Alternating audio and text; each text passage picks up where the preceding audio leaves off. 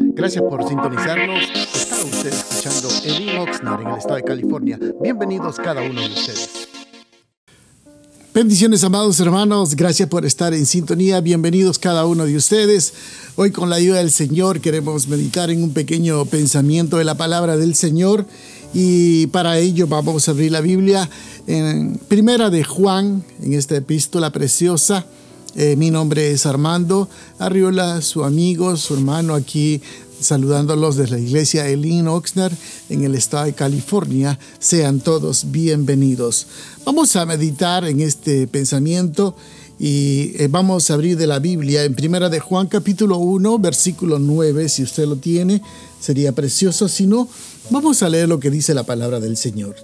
Si confesamos nuestros pecados, Él es fiel y justo para perdonar nuestros pecados y limpiarnos de toda maldad. Le hemos llamado a este pequeño pensamiento, amados hermanos, el peso del pecado. Cuando nosotros eh, estamos meditando en este pasaje, me viene a la memoria acerca del pecado. ¿Cómo podríamos describir el pecado? El pecado lo podríamos describir de esta forma. Es como eh, si nosotros, eh, nosotros cada vez que vamos al trabajo o venimos del trabajo, usted se recordará, uno viene sudado, uno viene quizás agobiado de estar todo el día con el trabajo, en el trabajo y quizás algunos que trabajan afuera. Eh, soportando la intemperie, el calor, el viento, el sudor. Y uno viene a casa, lo primero que hace es quitarse toda la ropa y darse un baño y refrescarse, hermano, y quitarse todo el sudor, quitarse todo el polvo. Y ese baño a uno como que lo reconforta, lo limpia y le da un poco de frescura. Eh, prácticamente es así yo lo veo el pecado. El pecado que nosotros cargamos muchas veces, hermano, eh, lo llevamos por meses, por tiempo, y necesita ser eh, renovado, cambiado. Con esto le quiero decir que nosotros, al igual que eh, cualquier hombre de la Biblia, tenemos la tendencia a esconder nuestros pecados. Uno cuando lee desde el inicio en Génesis, podemos ver, hermanos, cuando él habla del primer hombre, Adán, dice que después que falló al Señor, después que cometió el pecado juntamente con Eva, dice que lo primero que ellos hicieron es tratar de esconderse de la presencia del Señor. Y cuando uno medita en esto, hermanos, me viene a la memoria cómo es posible que el hombre quiera esconderse de la presencia de Dios. Nosotros los humanos tenemos esa, esa tendencia a querer escondernos, querer, esa tendencia, hermanos, a querer ocultar de las cosas de Dios. Y como le vuelvo a repetir, no es el único hombre como Adán que quiso esconderse de la presencia del Señor una vez que había cometido una falta o había cometido un pecado. La Biblia narra, hermanos, a través de toda la historia, hombres que realmente fueron usados grandemente por el Señor, pero que habían cometido faltas y errores y trataron, de esconderse de la presencia del Señor. Tal es el caso de la vida de Moisés. Ustedes recordarán, amados, que cuando Moisés estando viviendo en Egipto, dice que una vez vio que dos hebreos estaban discutiendo y en eso llega un soldado y él eh, prácticamente hermanos en su momento de enojo, en un momento de coraje que quizás Moisés hace lo increíble, dice que mata a un soldado egipcio y luego lo entierra. Como diciendo, nadie me ha visto, nadie se va a enterar, nadie va a decir nada. Pero recuerde, quizás nosotros podemos eh, pasarnos como de vivo o de listos, el querer ocultar las cosas de Dios o querer ocultar que nadie nos está viendo. Pero recordemos, tenemos que meditar en esto, amados hermanos, que nosotros quizás podemos decir que nadie nos está viendo, pero los ojos de Dios están en todos lados y Él está observando todo lo que nosotros hacemos. Y lamentablemente, Quizás usted podrá decir, nadie me ha visto, pero estaban viéndolo los hebreos, dos hebreos que eran los testigos que ellos vieron. El otro día que llega Moisés, le dicen, eh, a querer separarlos, dice que ellos le dicen, vas a matarnos como hiciste con el soldado. Y le dio temor porque se vio descubierto por los hombres. ¿Qué es lo que le quiero decir, amados hermanos? No importa la condición que usted tenga, no importa la posición que usted pueda tener, todos nosotros tenemos algo que escondemos. Tal es el caso de Balaam, de aquel profeta de Dios, que recordarán ustedes que fue contratado para poder, para maldecir al pueblo de Dios. Pero ante este contrato, quizás él iba a ganar un dinero porque él tenía amor por el dinero. Y él quiso, fue contratado para maldecir al pueblo de Dios. Recuerde esto, un profeta de Dios contratado por el pueblo enemigo de Dios para maldecir al pueblo de Dios. Y él hace el intento no una ni dos, tres veces. Se da cuenta que no puede maldecir al pueblo de Dios.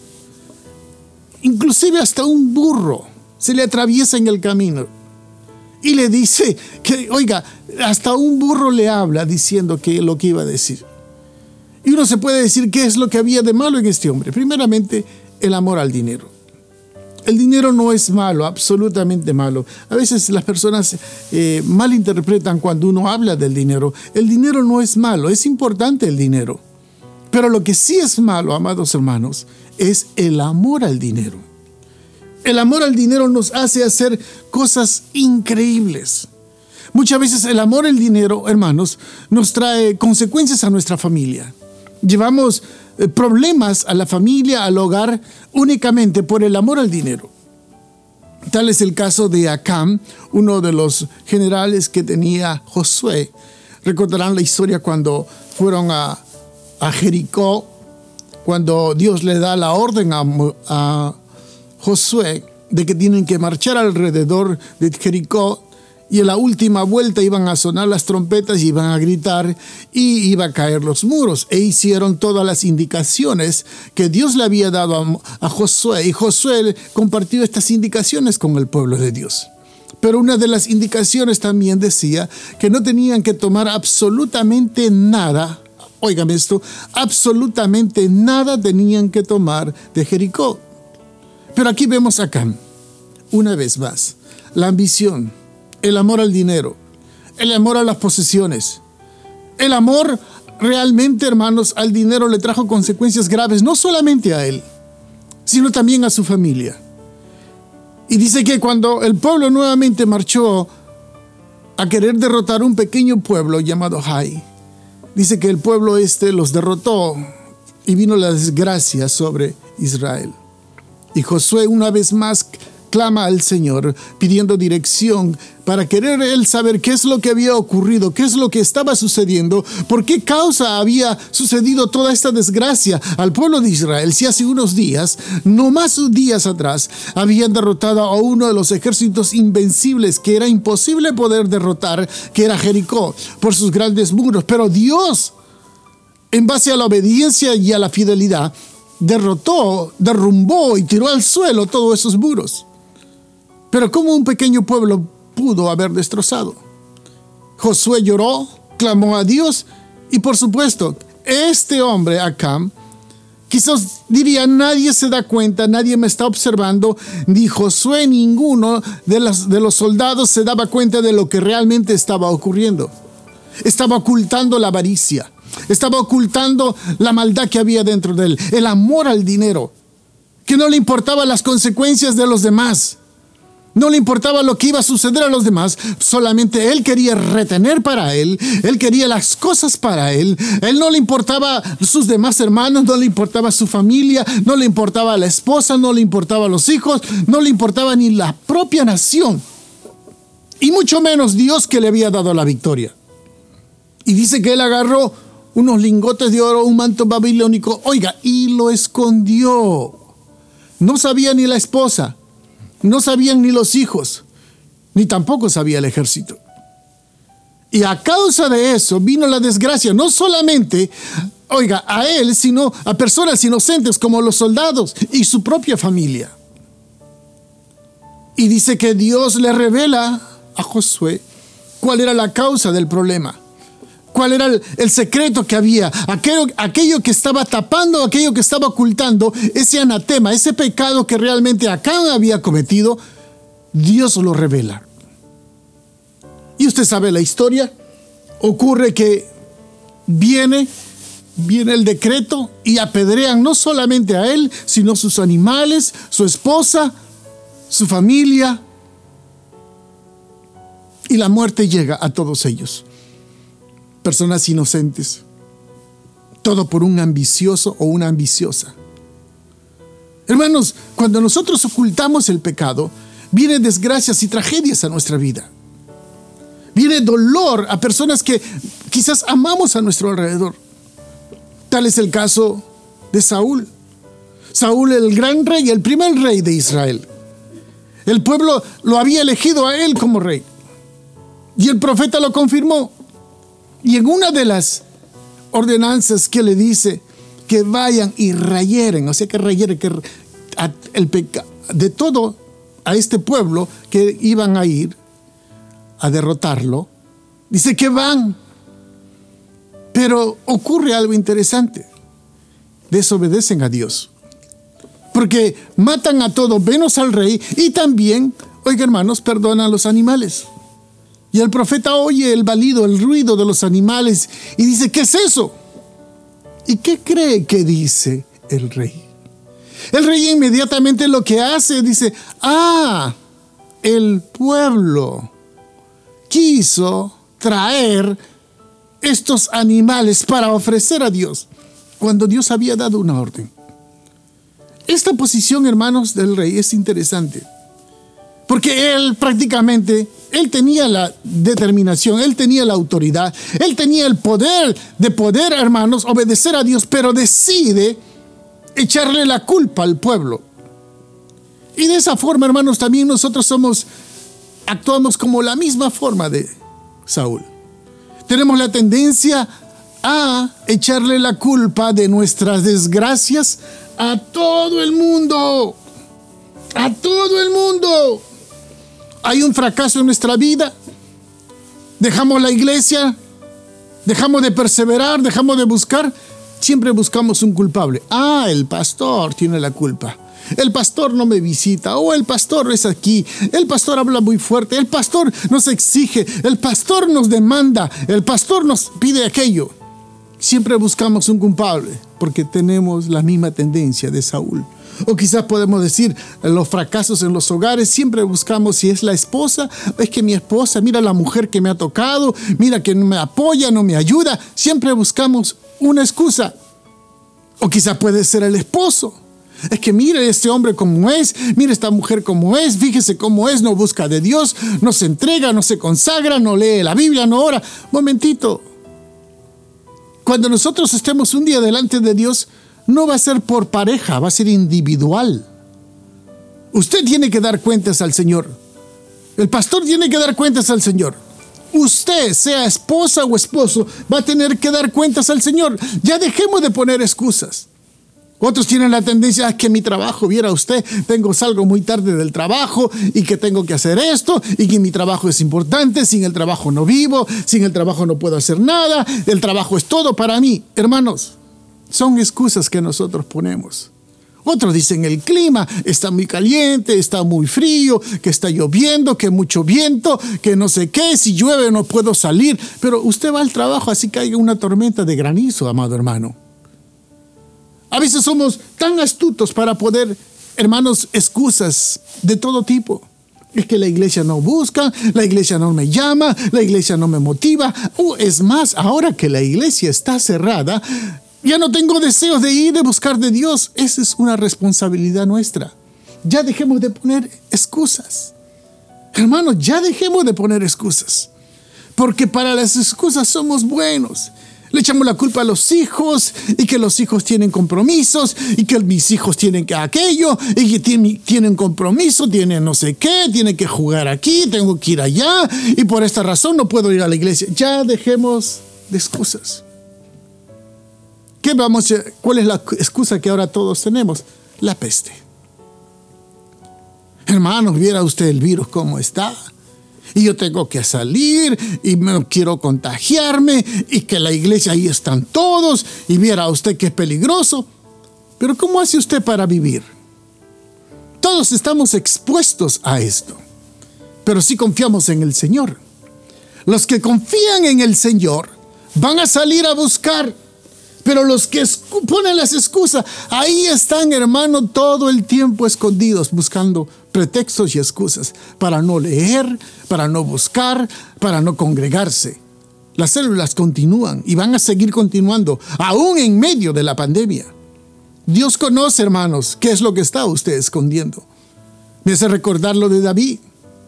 David había, hermanos, según él estaba en el palacio tranquilo, y según él nada pasaba, ya había cometido adulterio, ya había mandado a matar al esposo de, de esta mujer, con quien había estaba viviendo en adulterio y la había embarazado, hasta que llega el profeta Natán y le dice, has pecado. Hermanos, todos nosotros siempre escondemos algo. Y estamos delante de Dios. Y Dios quiero que entienda, amado hermano, Dios conoce todo, todo, todo, hasta nuestros pensamientos. Recuerde, piense esto, hermano. Todas las cosas salen a luz. Absolutamente todo. Y muchas de, de las personas y hermanos que yo conozco están enfermos, oiga, porque no confiesan sus pecados. Hoy hemos, estamos viviendo en una época donde todos viven una vida de religiosidad. Vivimos, hermanos, en una sociedad donde cristiana, donde todos decimos amén, gloria a Dios, Dios es bueno, pero no confesamos nuestros pecados. Y ahí estamos padeciendo enfermedades. No dormimos, no comimos, estamos nerviosos, estamos ansiosos, estamos preocupados, asustados. ¿Pero por qué? Porque aquel confiesa sus pecados y se aparta, recibe misericordia, hermanos. Así dice el proverbio. El que confiesa sus pecados no prosperará. Oiga, más los que confiesan sus pecados y se apartan alcanzarán misericordia de parte de Dios. ¿Usted cree que Dios no ve lo que usted hace? ¿Usted cree que Dios no ve lo que yo hago? Dios ve nuestros pecados. Pero Él está esperando que lo confesemos y aceptemos ese bello regalo que se llama la misericordia de Dios. Cuando empezamos a confesar, hermanos, ah, viene el arrepentimiento. Eso es lo que Dios quiere, que te arrepientas. Porque Dios está viendo todo pecado escondido que usted y yo tenemos. Dios lo ve. No hay nada oculto, hermanos, no hay nada oculto. Pedro reconoció que él era pecador. Y esa es la clave, reconocer. Y le dice al Señor Jesucristo, apártate de mí, que soy un pecador. ¿Y qué es lo que espera? El arrepentimiento. Dios quiere que usted y yo vayamos delante de Él y nos arrepintamos. No podemos vivir una vida diciendo que todo está bien. Tratar de aparentar de que no, todo está bien, hermano, no hay ningún problema. Ahí vamos a estar como el hijo pródigo viviendo, hermanos, en la miseria y en la pobreza, rodeado de cerdos, hasta que un día el hijo pródigo, hasta que un día, dice que reaccionó, oiga esta palabra, y volvió en sí. Es como diciendo, ¿yo qué hago aquí? ¿Hasta cuándo voy a estar viviendo así? ¿Cómo yo puedo estar viviendo preocupado, asustado, temeroso cuando tengo un Dios poderoso, cuando tengo un Dios que me guarda, cuando tengo un Dios que es el sanador, cuando tengo un Dios que es misericordioso? ¿Hasta cuándo vamos a vivir en la miseria, en la enfermedad, en el dolor, en la pobreza? ¿Hasta cuándo? ¿Sabe hasta cuándo?